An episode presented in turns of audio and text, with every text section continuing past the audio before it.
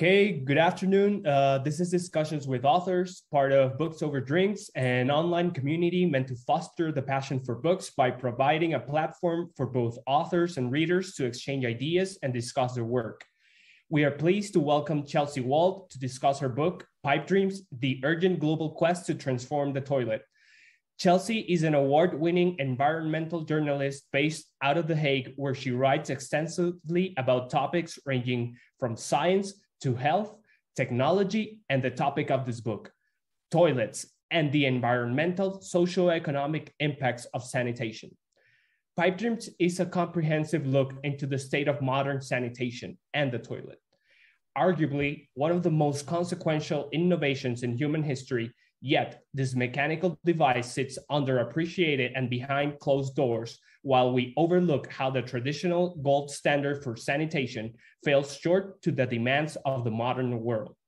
The book mixes historical information with the latest scientific data and technological breakthroughs to provide a fascinating perspective into a problem that is quickly catching up to us. It is certainly a fascinating and extremely relevant read, and one we hope you all enjoy. Chelsea, Chelsea, thank you for joining us today. We are happy to have you with us. Thank you. That was a really um, smart introduction. I really appreciate it. And I'm glad to be here. Nice. We also we're also glad to to have you here.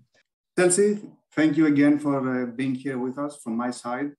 So the United Nations declared the sanitation a basic human right, and thus it's something that the world takes for granted. We flash and forget about the complex infrastructure that takes care of our waste. So talking about how we deal with that waste as a society, along with accessibility issues for many people, especially those in uh, rural areas, isn't something many of us do. What drove you to write about this topic? I believe you have been covering it extensively for uh, almost a decade. That's true. Um, but it wasn't something I'd really thought about ever before that. So I'm not someone who was fascinated with the toilet or or or really, I mean, there's some people who kind of are forced into the topic because they have um, you know digestive problems you know health issues or you know they grew up in a way where they they lacked toilets so i i i was one of these people who took the toilet for granted um, for you know most of my life. I'm a you know I'm a, an environmental journalist, and I like to write on um, you know science environmental topics and someone um, a, an editor assigned me a story actually two editors assigned me stories um, uh, in about 2013 i think it was um, that that touched on the topic of toilets one was about um, new ideas for toilets for low income settings so think about you know urban slums, like really growing urban slums mm-hmm. in um, you know low and middle income countries or um, or rural areas as well.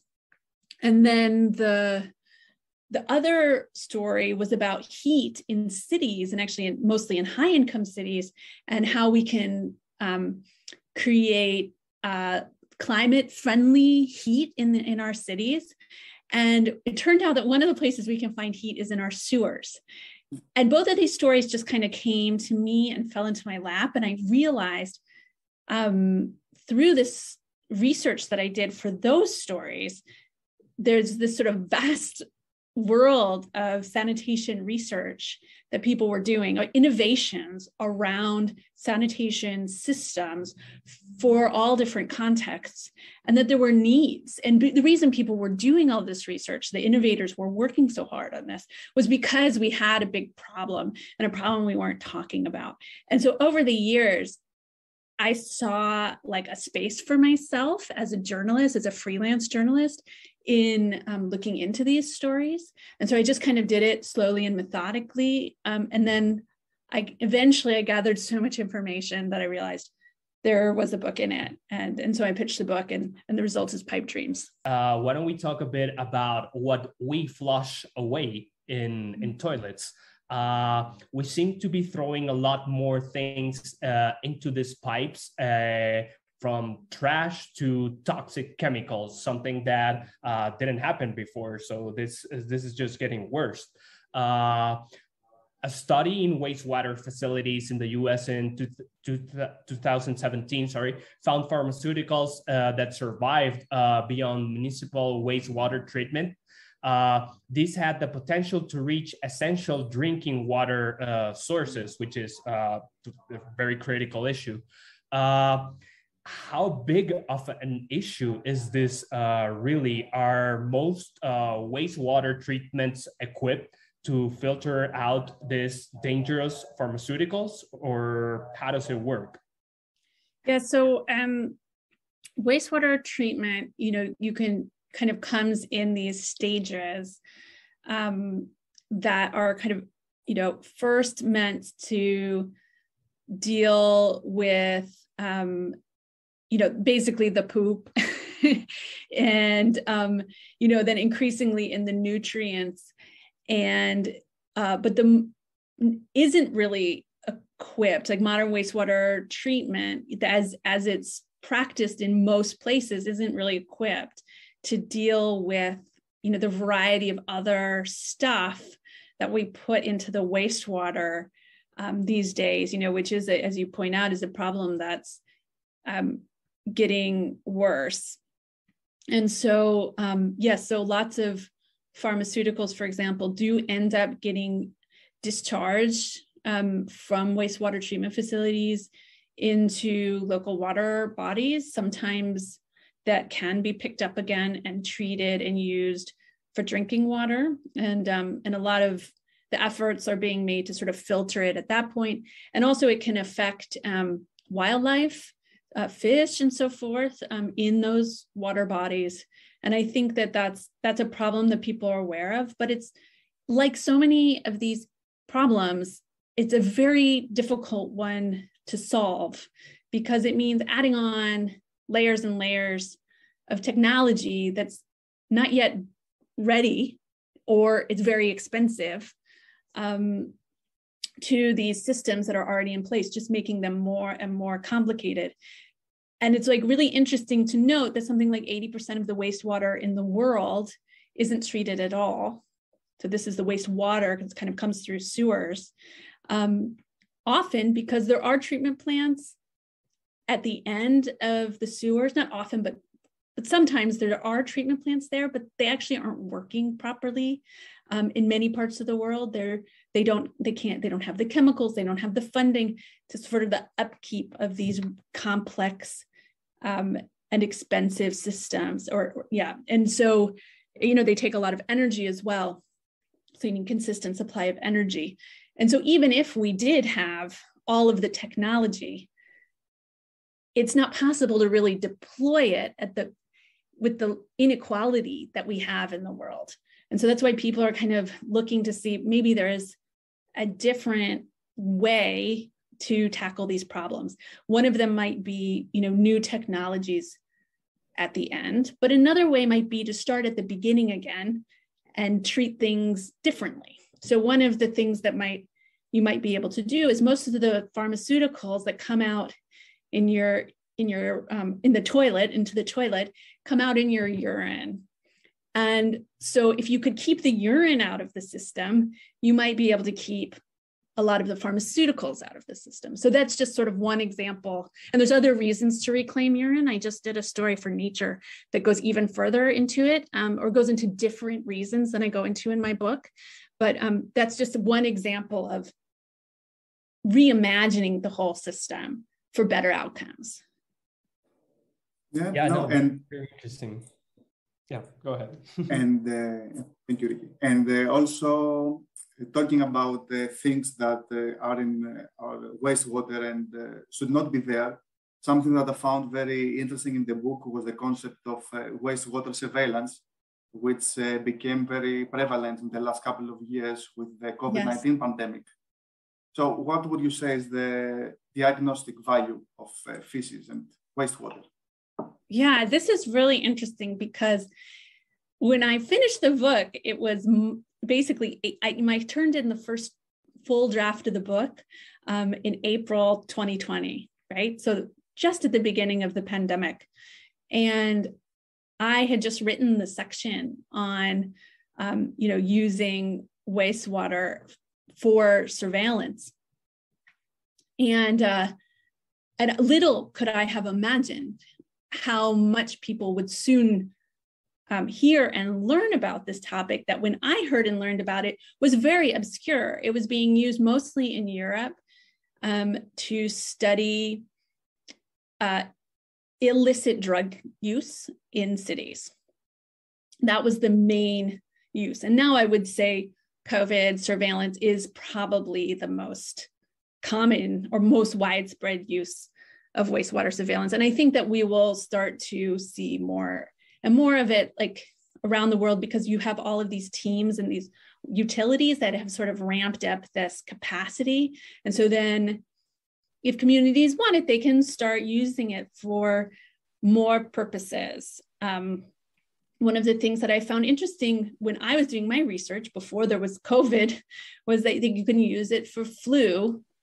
Um, and and you know communities really want to monitor for flu? Is it going to be a severe flu year? But it's hard to know because um, people often just have flu at home. They don't get tested for it. Um, and so they don't catch that that the spike is coming until a little bit late. There were some other ways to look for it. Like you could kind of monitor how many people are buying um, flu related drugs from drugstores, but that you also might buy those same drugs for having a cold, or you might not buy them, you might buy them in advance of having the flu. So they weren't really good measures, but there were, yeah, so there's ways to, there's other there's other things that you could use this wastewater surveillance for and then the other thing that i came across in my book was the idea of using the toilet itself as a medical device so the thing about using wastewater surveillance is that it can test a whole community and it can do it anonymously. So you're not saying you, you, avoid the issue of stigma um, if you keep the sample large enough and do it anonymously. And you can say, okay, this in this community, there's a certain level, but you don't say, oh, that street is really like a COVID hotspot, stay away from there. Or, you know, you know, that person over there is spreading such and such a disease in our communities, thereby stigmatizing that person. But you could also imagine that individuals would want to monitor their own health, maybe not for COVID, because you can take the COVID test, but maybe over a sort of long time, long span, or you want to monitor, you know, a variety of different symptoms that you can and and and markers, biomarkers in your pee and your poop, like the same things that you would give samples to your doctor for, you can just give to your, you could just give to your toilet. And this is also something that has kind of taken off even since I wrote my book. There's more and more examples of companies that are coming out with these sort of medical toilets. Um, and, and, and people seem interested in them, although the idea has come up before and and the you know there is i still do personally have the question whether people will want that you know how many people will want that and whether it would will work actually you know just like any new medical device you'd really have to know if it works and if it's sort of like a fitbit you know there might be a lot of hype about it but in the end you know maybe um maybe it, it's it's more of a recreational device than than, than a medical than actually device. helping to monitor your health. No, I agree. I agree. Yeah. And uh, I, I think also. Yeah. I Sorry? think also you mentioned in your book that many people have uh, a data privacy concern when it comes to smart toilets, that they are afraid that uh, somehow people are going to gain access to their health information. Uh, I think you mentioned that many world leaders travel with a private toilet, like uh, Kim Jong Un. Yeah, so that's uh, really that, that was something I never expected to include in my book. My book is full of these sort of random anecdotes that I never expected to have, but I couldn't leave out. But what I learned was yeah, Kim Jong un of North Korea travels with his own toilet um, because apparently he's afraid that people will take uh, the toilet samples from the toilet and glean information about his health from what's in there and he doesn't want to give that valuable information away. I wouldn't know if many world leaders do that but there were um, I, if i remember correctly there was some rumor that at least during the cold war there was some toilet spying going on something like that. So um, you know it's plausible that that that that could happen. I mean if you're you know if you're paranoid about sharing your health data you know you wouldn't you wouldn't want to do that. On the other hand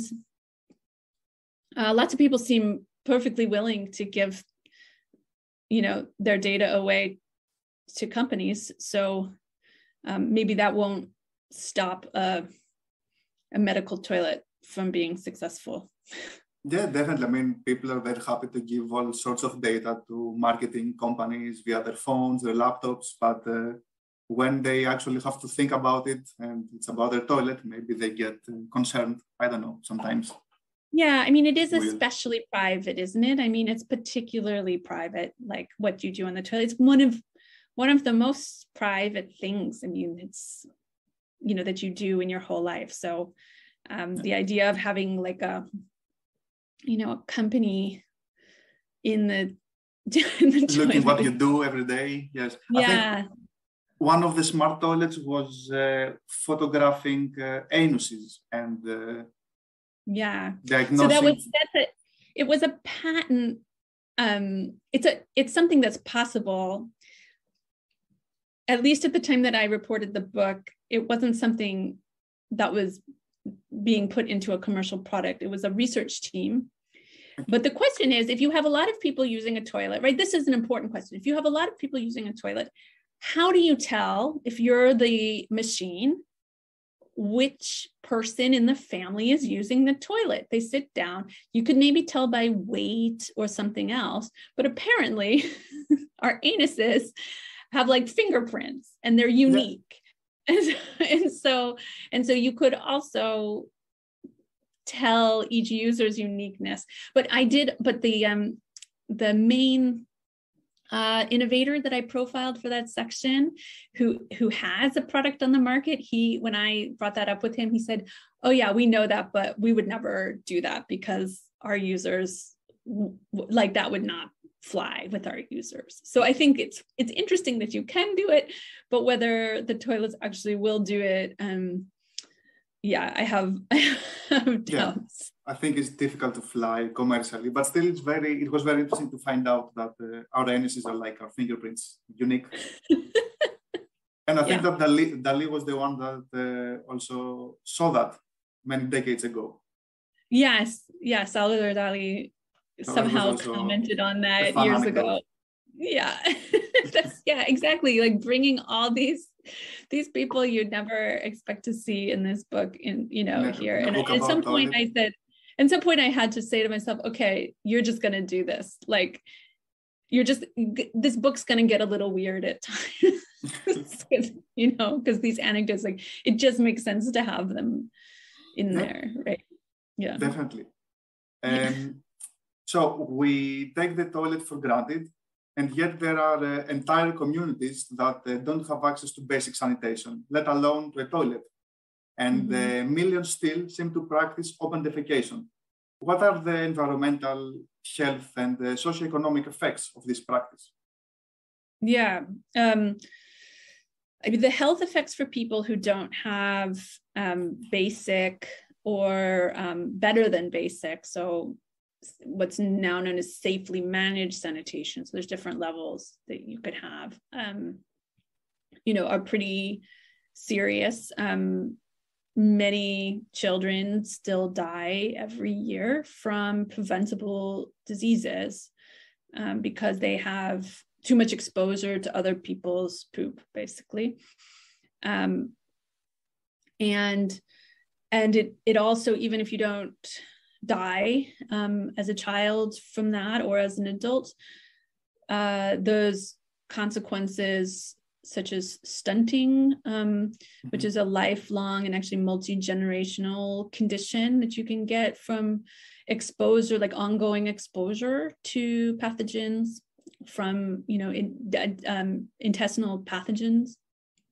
And then there's also uh, um, you know th- there's also like missed work right?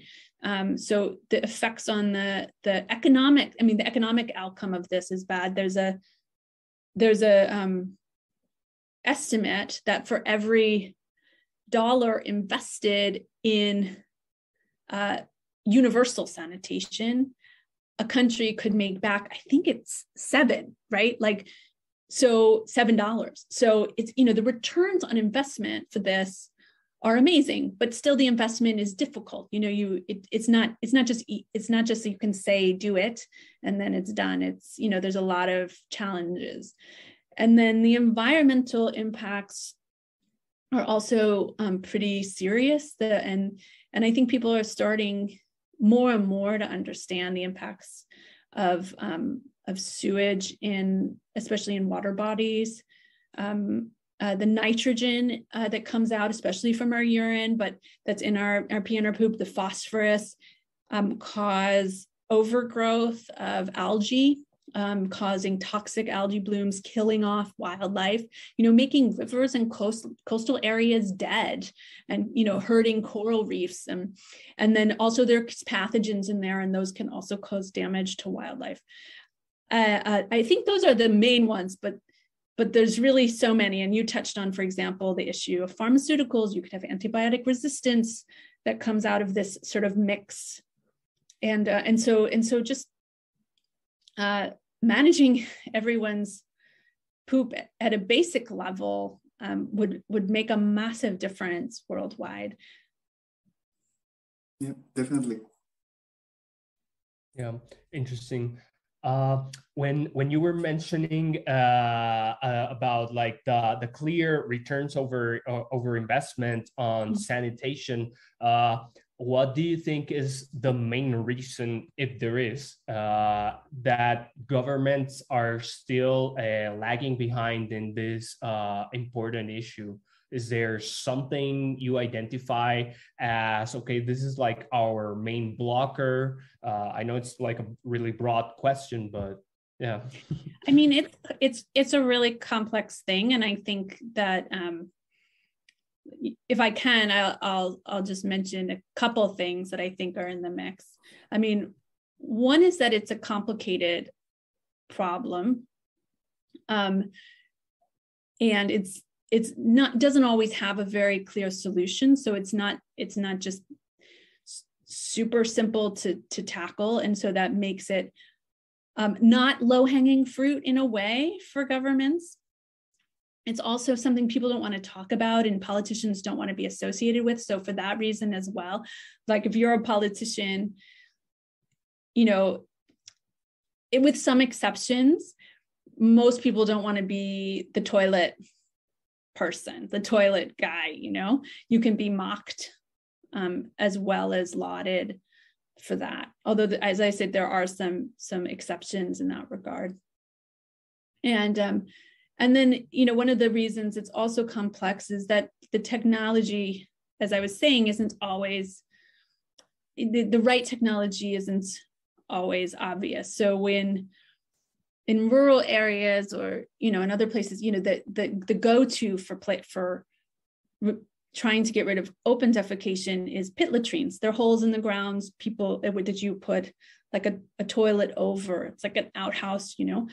And um, there's there have been struggles um, where aid organizations or governments have gone in and installed a lot of these and people still don't use them. There's cultural reasons they don't want to use them. And also they're just not that pleasant you know and people don't want to. They're used to doing it a certain way um, you know finding a spot in the in the open that they're comfortable with. And then you tell them you, they have to go into kind of a, a smelly hut and they you know say no thank you. And by the way this shelter could be very useful as storage or as shelter for my animals. Like it has more value to me in that way. So for all those reasons, cultural reasons, um, you know, the the the size of the investment required, perhaps the the um, low social status in the community of people who don't have sanitation, so they're kind of um, you know lack of clout in the community and the taboo nature of the topic. It's just not something that a lot of countries have been able to tackle. And even you we see this as more and more information comes out about rural areas, poor rural areas in the US not having sufficient, not having good sanitation. Um, I think you see a lot of those same elements at play. And I think also what you mentioned in the book was that many times, even when governments try and install, uh, for example, those uh, latrines, then they never uh, repair them when they break or uh, replace them when they overfill. So they just yeah. end up being there. Yeah, yeah, yes. And there's a lot of disillusionment, I think, among communities who have who have gotten sanitation interventions. Um, you know about these interventions and how uh, effective they are you know in this use of use of money. And so that that's why a lot of people are interested in in new ways new technologies but also new ways of engaging communities um, so that they're you're not just going in and saying hey here's a toilet use it but trying to figure out what it is that they really would like. What would actually work for that particular uh, region. Yeah, yeah, I agree. Uh, uh, you mentioned so out of the different euphemisms that you can use for human excrement, you mm-hmm. use poop and pee. So, out of curiosity, yeah. why did you choose those uh, specific two words and not why did I use, Yeah, poop and pee. We have so many. And, um, you know, when you talk to people, they do have different opinions about, you know, what's the correct term. Like a, a term, a term of art um, among scientists is to call poop shit. They, if I can say that on this podcast or on this on this video. it's about toilets, um, so who can say everything. so, but they, you know, if you talk to experts, they'll talk about the shit and they'll say it in a way that shit, you know, that they would say feces um, interchangeably as a in classroom or in a lecture um, as a as a sort of scientific term.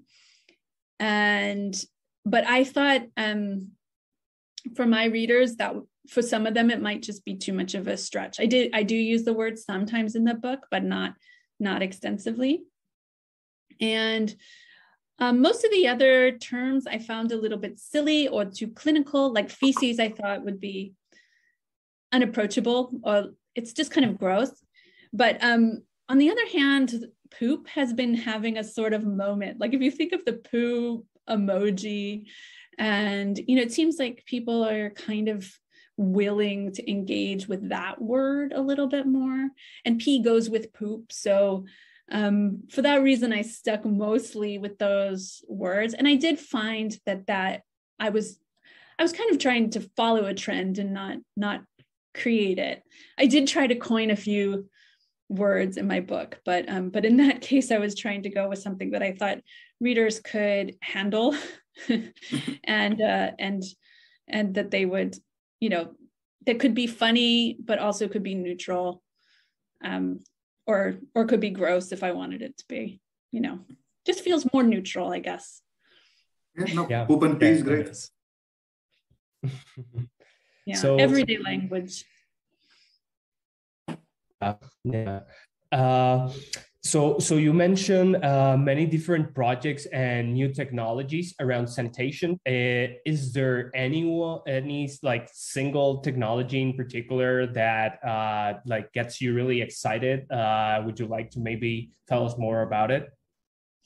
Yeah, well, I can talk a little bit about um, a little bit more about urine that I uh, previously talked about, and the reason I want to do that is is I did have recently gone into some more detail. Um, some I've done even further research on urine, but I'll say that I, um, as I describe in my book, I actually donated urine um, to an organization here in the Netherlands that collects it from people who are pregnant who have a hormone in their urine. Um, when you're pregnant, your body makes a hormone that then can be extracted and actually turned into a fertility drug. So there's a lot of really interesting things in urine. There's all the um, there's most of the nutrients that come out of your body from the food that you take in and then you excrete it. And um, it's got the pharmaceuticals, so you can kind of separate the pharmaceuticals. And, and it, it also has a sort of a variety of other things in it. And so, one idea is that keeping the streams separate for wastewater. And this can mean a lot of different things. So some people want to keep the toilet um, content separate from gray water in the household and that that would have a lot of benefits but that combines pee and poo and then there's people who are even more radical than that and they want to try to keep the pee separate from the poo and the benefits of this have really been um, noted for a long time, for a few decades. But the problem was there was no really good way to do it um, because anytime someone tried to develop a what's called a urine diverting toilet, it was just much less pleasant to use than a regular toilet. And I'll say that that is a common thread that runs through all kinds of toilet innovation. People just don't want to use a toilet that makes them think more or do more than the toilet that we're used to. We have this toilet, it's convenient, it's um, it's it's basically invisible to us in a way. You use it and you forget about it. Um, so if you if you do anything to the toilet that makes it more visible, that makes people think about it, um, they won't accept it. It's just too big of a leap. And so the idea is how can you make these technologies invisible to the user. So you can introduce everything behind the scenes, all the changes behind the scenes, um, and you don't ask anything of the users except maybe to replace their toilet. And so there's this um, recently, in the past couple of years, there's been this new toilet that's been designed that does separate pee and poo in a way that is almost invisible to the user. And it's now actually being mass produced in Europe and used in a variety of different demonstration projects. And, uh, and that's, and so that I find a very exciting uh, development. I, there has there have been more demonstration projects with waterless urinals um, in office buildings, but obviously people don't have urinals at home for the most part, and still that only captures a small portion of the urine because you're missing, you know, half the population with with urinals. So, so uh, so that that's the technology that I would highlight. But there's quite a few in the book, ranging from you know, very low tech toilets that I came across in Haiti that are working in very um, like very extreme environments, but actually bringing sanitation safe and, and private sanitation to people under very um, extreme, what I would say are extreme circumstances. Um, to yeah to high tech toilets in or systems in high rises in San Francisco. All right. Did you get to test this uh, latest one toilet that separates uh, poop from poop? Yeah, that's a good question. I haven't been able to test it yet because there's none near me. Um, okay. But I've talked to lots of people who have tested it um, and are trying it. You know, trying it's being installed in universities and and and overall, um, people say you you really. I've seen it. Like I've seen videos of it and stuff, and all you see is that there's kind of like a little bit of a, a hump in the front and then the urine kind of goes on that and it runs down the front um, into a little separate hole. Um, so it just looks a little bit of different in the front little different in the front but you don't have to do anything different. Previously you would have had to aim your pee into a special basin at the front and that's just asking a lot of people and it often didn't work that well. So yeah, that that's that's different yeah, that's the difference. I did get to try um, a variety of toilets, including a vacuum toilet.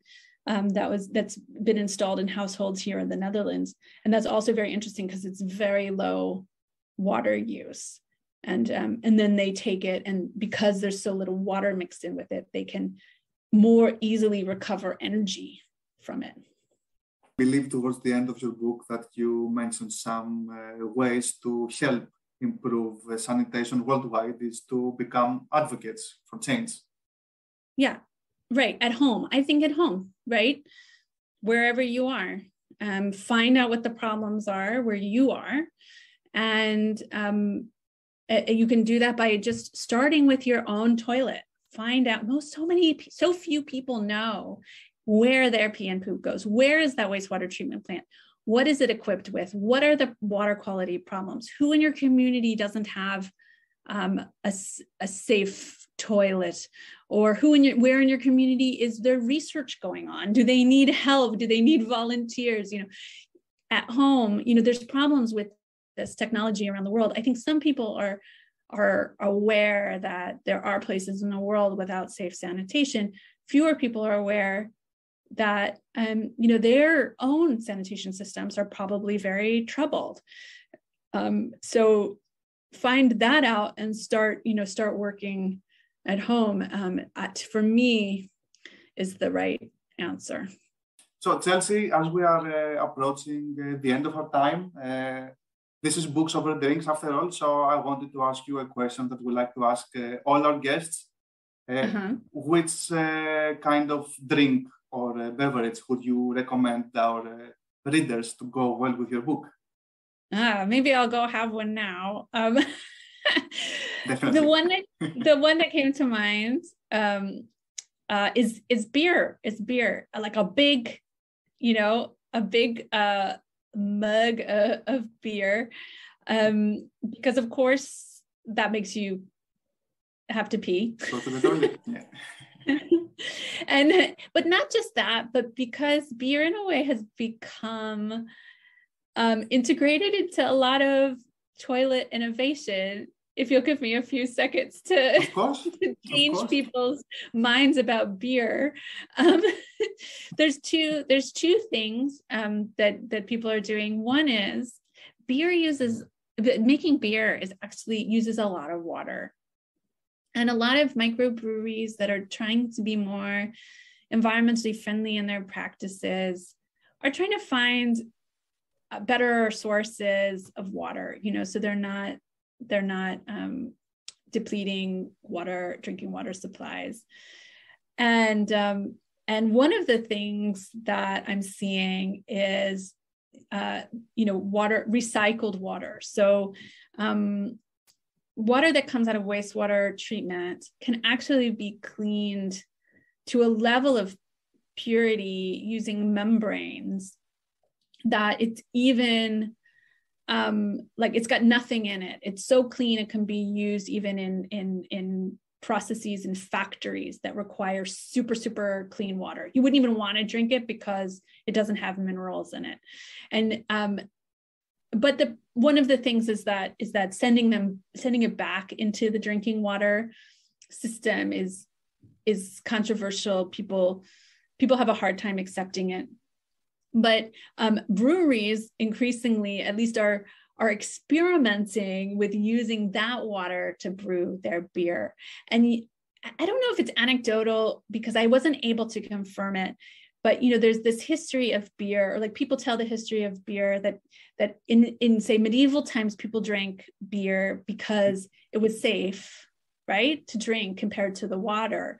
And so i think there is also this idea that the process of making beer helps um, sterilize or like help sanitize the the the water and beer is a safe thing to drink. And so for all those reasons i think that you know using clean cleaned up wastewater coming out of a wastewater treatment plant to make beer um, you know makes sense and i think we're going to see more and more of it and then the other thing that i've recently seen is um, there's a project that uses urine based fertilizer. So back to urine again, um, to grow barley to make that then they malt and make beer out of. And so there's there's another cycle there where you then drink the beer and then you pee it out again and your urine could be used to make the beer again or the water could be used to make the beer again. And so it could be quite a circular system where you're just you're you're you know you're peeing and then you're drinking and you're peeing and you're drinking. It goes through a process of course where you're growing plants and stuff but but um but you know it could be a very local sustainable system in a lot of ways. And so for the, all those reasons um I would say go have a nice big glass of um, light yellow beer. Perfect. Will do.